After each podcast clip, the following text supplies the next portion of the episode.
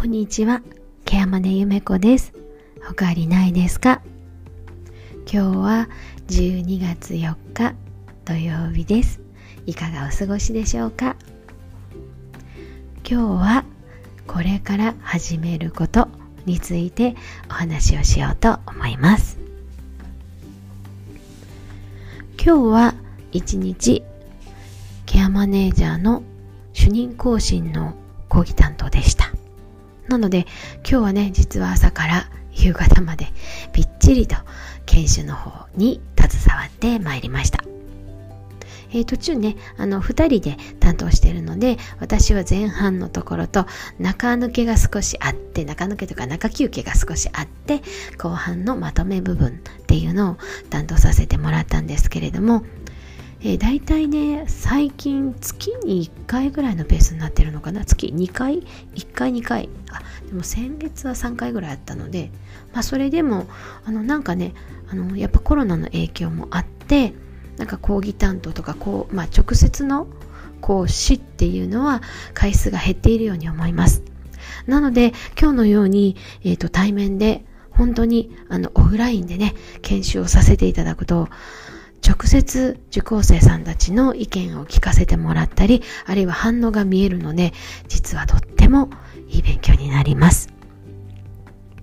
で、えー、普通はね、大体この講義の時には、この、えー、科目の時にはこういうことをやるんだよっていうのをあらかじめ決められてはいるんですけれども、例えばオンラインだったら、時間ごとに決めて、えー、やることが全部、ま進んでいく。まあ、滞りなく進んでいくんですけれども、オフラインの場合はですね、受講生さんたちの反応であったりとか、例えば発表している意見を受けて、さらに、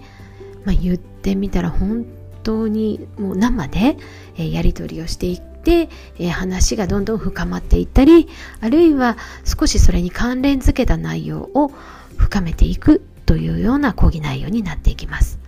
なので、毎回ですね、やっぱりオフラインでの研修、その担当させてもらうのは本当に勉強になるしありがたいなと思っています。今日もあのやっぱりねあのオフラインはちょっと疲れもあるんですけどやりきった感っていうのがあってなんだかとってもすがすがしい気持ちです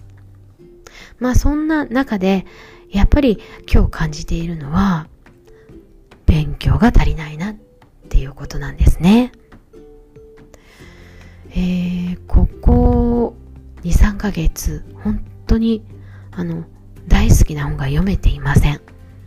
で、えー、ここ半年、まあ、8ヶ月ぐらいかな？は、えー、実はね本当に本を読む時間がないなと思い出した頃から実はえっと Kindle であったりとかあるいはあの音読ですよねそういうのをあの聞いて耳で聞いて学んでいったりっていうのを進めてはいるんですけれどもやっぱり以前のようにあの紙の本をめくって読んで大事だと思うところをアンダーラインをするっていうような作業は全くできなくなってしまいました。まあ、本の中身をね学ぶっていうことだけでいけばあのそれだけにこだわる必要はないと思うんですけれどやっぱり読んだ内容とか学んだ内容直接いい内容であったら伝えたいなと思うので伝えるためにはやっぱり何回も何回も読んで自分なりの言葉でまとめてそしてこうやって言葉にしていくっていう作業が必要なのでやっぱり紙ベースで線を引いて確認をして自分の言葉で書き直してっていうことが必要になってくるんですね。なのでこれから新しく始めることとしては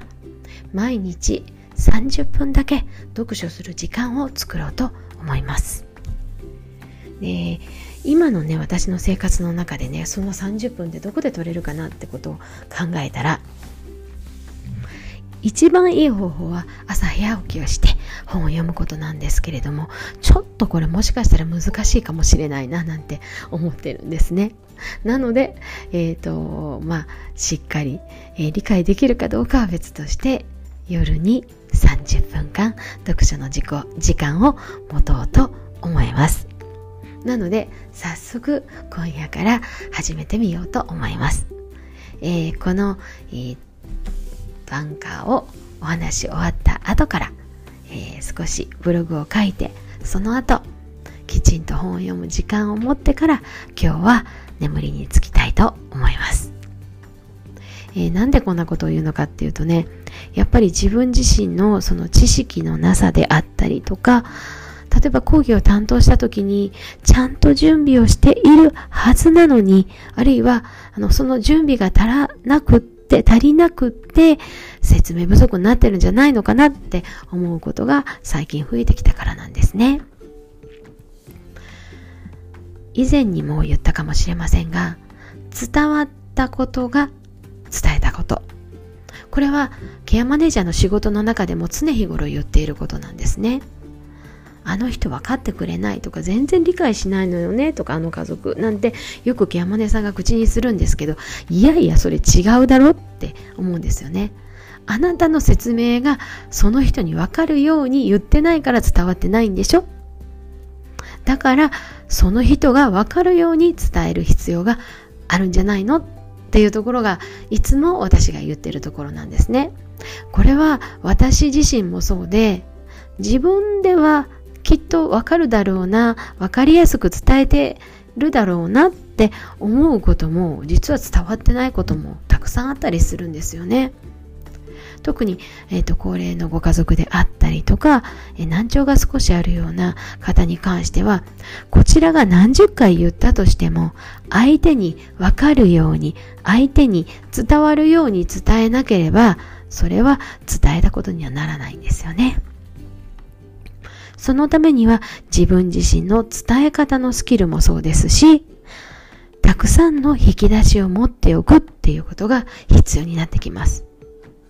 最近自分自身でね、やっぱり本も読めていないと思うので、その引き出しの中がね、結構空っぽに、空っぽ？うん、スカスカ？になってきたなっていう気持ちがあります。そして、えっ、ー、と、なんか手持ちの引き出しがね、なんか10個ぐらいしかないんじゃないのかしらと思ったんですね。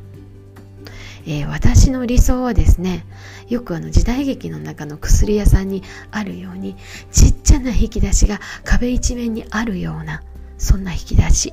そんな引き出しを持っている人になりたいなと今思っています。だからこれからは毎日1日30分読書をしてたくさんの引き出しの中身を詰めていきたいなと思っています。もちろんこの引き出しはいつでも取り出せるようにしておきたいなと思っているのでここで宣言をしたいと思います。今日はこれから始めることについてお話をしてみました。最後まで聞いてくださってありがとうございました。ケアマネゆめこでした。また来ますね。